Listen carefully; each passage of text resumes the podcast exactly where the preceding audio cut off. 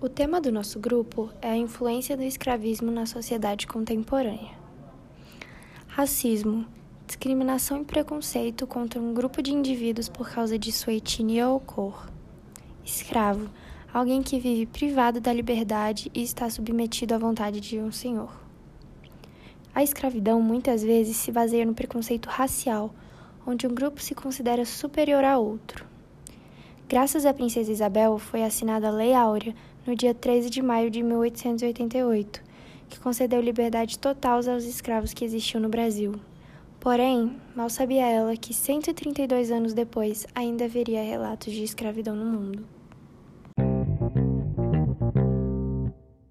Triste pensar que a escravidão está presente até hoje no mundo moderno, mas também é muito importante saber a história de como ocorreu o tráfico negreiro durante os séculos XV ao XIX no Brasil e no mundo.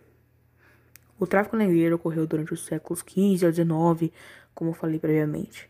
Nesta época, o Brasil ainda era uma colônia portuguesa, onde o foco primário da colônia era fazer dinheiro para a monarquia.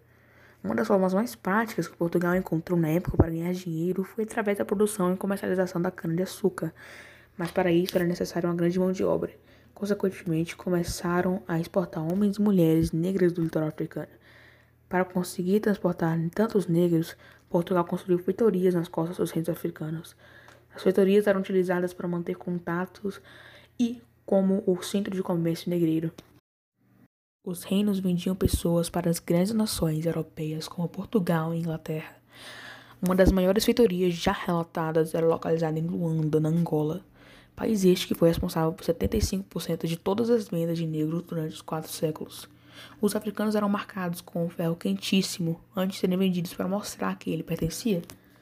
Os mesmos eram transportados às colônias entre navios negreiros ou tumbeiros. Eles também eram chamados de tombeiros devido à grande quantidade de mortes que ocorriam dentro do navio. O espaço disponível dentro deste navio era mínimo, Geralmente 300 a 500 africanos cabiam no porão da embarcação. A maneira em que eles eram transportados era horrendo e imoral. Em alguns navios não havia nem espaço suficiente para os africanos ficarem de pé. A comida era distribuída uma vez por dia em pequenas porções. E para você ter ideia, a água servida aos africanos era normalmente suja e não potável, causando risco de doenças. As viagens duravam entre 35 a 60 dias, dependendo das condições marítimas e do destino final. Em média, 25% dos escravos não sobreviviam à viagem.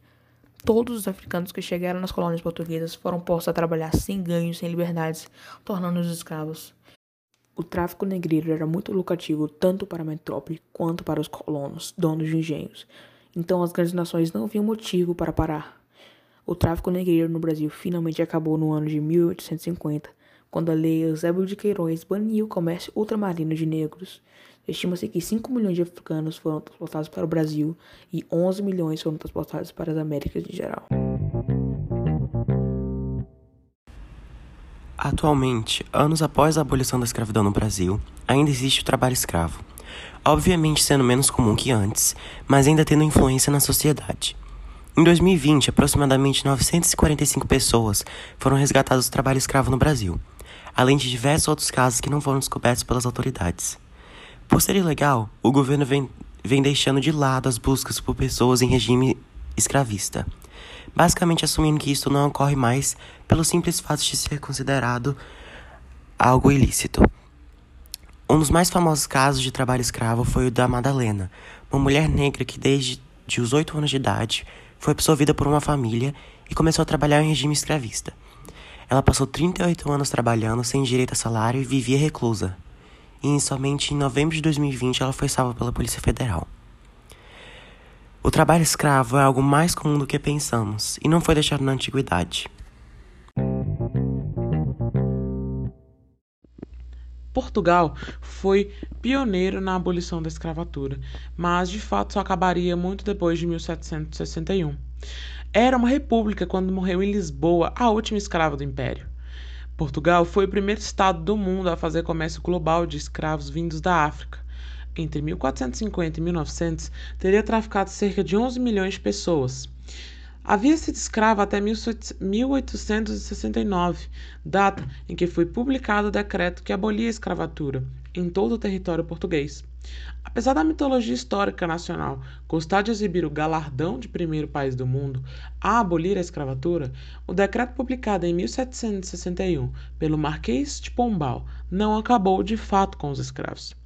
Na verdade, em 1761, a escravatura não foi proibida. O que foi proibido foi a entrada de novos escravos. Isso não se traduziu no fim da escravatura, uma vez que, além dos novos escravos já existentes, havia também os que nasciam de mãe escrava e por isso continuavam escravos. Porém, em 1763, o Marquês de Pombal aprovou uma nova lei, a Lei do Ventre Livre, que determinava que os filhos de escravos passavam a ser homens livres e que todos os escravos cuja bisavó já era escrava estavam libertados. Teoricamente, restava apenas uma geração de escravidão, mas isso não aconteceu por razões fraudulentas a entrada ilegal de escravos vindos das colônias. Com a independência do Brasil em 1822, regressam a Portugal muitos portugueses que trouxeram os escravos como um dos seus aforros. Perante a lei, a chegada a Portugal deviam tornar-se livres, mas o rei concedeu aos seus donos um privilégio especial para os poderem manter. Atualmente, a escravatura é um crime e isso faz toda a diferença. O que preocupa o historiador é a indiferença com que as notícias sobre este crime são recebidas pela opinião pública. Mas o que crime, o que é grave é a indiferença com que se encaram situações que estão muito próximas da escravidão. Apesar de parecer uma realidade longínqua, a escravatura continua a existir. Em Portugal, entre 2014 e 2015, o Observatório do Tráfico de Seres Humanos do Ministério da Administração Interna sinalizou 193 presumíveis escravos e deu conta de 40 condenações de traficantes. A organização não governamental Walk Free Foundation calculava que, em 2016, viviam em todo o mundo 46 milhões de pessoas em regime de escravidão. Como já foi dito antes, a escravidão continua presente nos dias de hoje. Mas será que ela acontece somente em países em desenvolvimento? Eles são um grande foco de escravismo, mas será que eles são os únicos? A Índia é o país que acumula o maior número de escravos do planeta. Estima que são mais de 18 milhões de pessoas trabalhando forçadamente. No Paquistão, estima que 2 milhões de pessoas são escravizadas, na qual a grande maioria são mulheres obrigadas a se casarem. E em Bangladesh existem mais de 1,5 milhão de pessoas trabalhando em condições de escravidão, onde grande parte são crianças. Embora o número de escravos em países em desenvolvimento seja maior que o número de escravos em países desenvolvidos, eles ainda existem.